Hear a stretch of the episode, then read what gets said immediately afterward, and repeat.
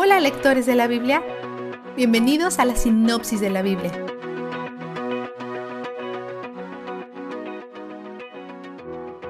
Hoy Dios inicia con la orden de amarlo. El amor indica sentimiento, es una acción adyacente pero específicamente de emoción. ¿Cómo se ordena un sentimiento? Es imposible amar completamente a algo o a alguien que no conocemos y solo podemos conocer a lo que le prestamos atención.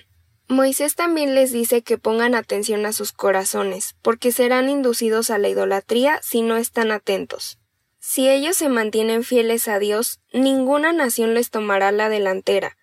Dios ya ha demostrado que puede vencer a ejércitos más grandes. Entonces Moisés les presenta un cuadro interesante. Les dice que elijan entre bendición y maldición, representada por dos montañas, el monte Gerizim, bendición, y el monte Ebal, maldición. Realizarán la ceremonia para esto más tarde, así que por ahora mantén este detalle presente. Dios dice que recuerden su palabra cuando se sienten, caminen, se acuesten y se pongan de pie. Esas cosas suceden varias veces al día.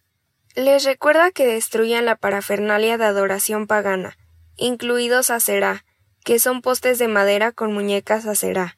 Aserá es una diosa de la fertilidad de los cananeos, ellos adoran la fertilidad y según lo que hemos visto de los israelitas, ellos también parecen hacerlo, por lo que esta diosa representa ser una verdadera tentación para ellos. Dios dice que destruyan los acerá y los lugares altos, que son sitios de adoración paganos que generalmente se encuentran en colinas, cimas de montañas o debajo de árboles específicos. Habrá un cambio importante en cómo funcionan algunas leyes y sacrificios una vez que ingresen a la tierra prometida.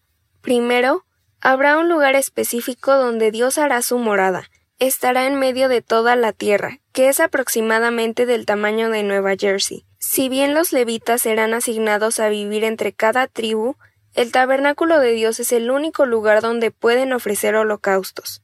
Todos los israelitas viajarán a ese lugar, incluso si sus tierras asignadas para vivir están muy lejos. Cuando vayan, adorarán a Dios y harán sus sacrificios allí.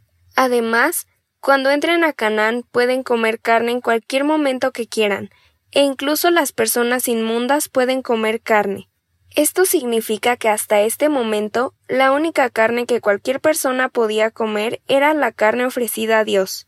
Y si acaso tal ofrenda de carne llegara a estar en contacto con una persona inmunda, haría la carne también inmunda. Entonces las personas inmundas tenían que ser vegetarianas por este detalle.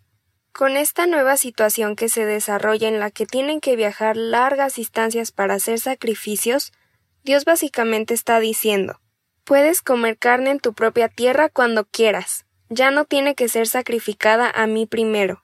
Moisés les advierte que no agreguen ni quiten nada de los mandamientos de Dios. Advierte sobre las personas que tergiversarán la verdad con mentiras como un medio de atraerlos poco a poco dando la imagen de un falso profeta o adivino que proporciona algunas ideas correctas y luego usa ese factor sorpresa para alejar a las personas de Yahweh. Solo porque alguien hable verdad no se convierte en un profeta de Yahweh. Incluso un falso profeta puede tener razón, pero eso no significa que debamos seguirlos o buscar su verdad. Los falsos profetas y adivinos obtienen la pena de muerte, no solo porque eso es lo que el pacto requiere para aquellos que rompen el primer mandamiento, sino también como un medio para proteger el pacto de su comunidad ante una mayor propagación de mentiras. Dios también exige que sean leales a Él sobre extraños e incluso sobre amigos y familiares que intentan atraerlos a la apostasía. Estas son intensas medidas preventivas, pero se supone que estas leyes disuaden a las personas de rebelarse o incitar a otros a la rebelión, y son un paso necesario en el plan de Dios para restaurar la humanidad en relación con Él mismo. Esto tiene el propósito de proteger a todos. Vistazo de Dios. Tres veces hoy, el 12, 7, 12 y 18, Dios dice algo como traerás tus holocaustos y sacrificios, y allí te regocijarás.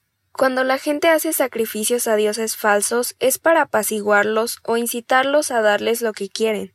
Es un intento de iniciar algún tipo de respuesta, pero con Yahweh nuestras ofrendas son una respuesta a lo que Él propició, no se trata de apaciguarlo, se trata de regocijarse en su provisión y en su relación. ¡Qué contraste con cualquier otro Dios! Todos esos adoradores paganos están perdiendo el regocijo porque están perdiéndose a Yahweh, y Él es donde el júbilo está.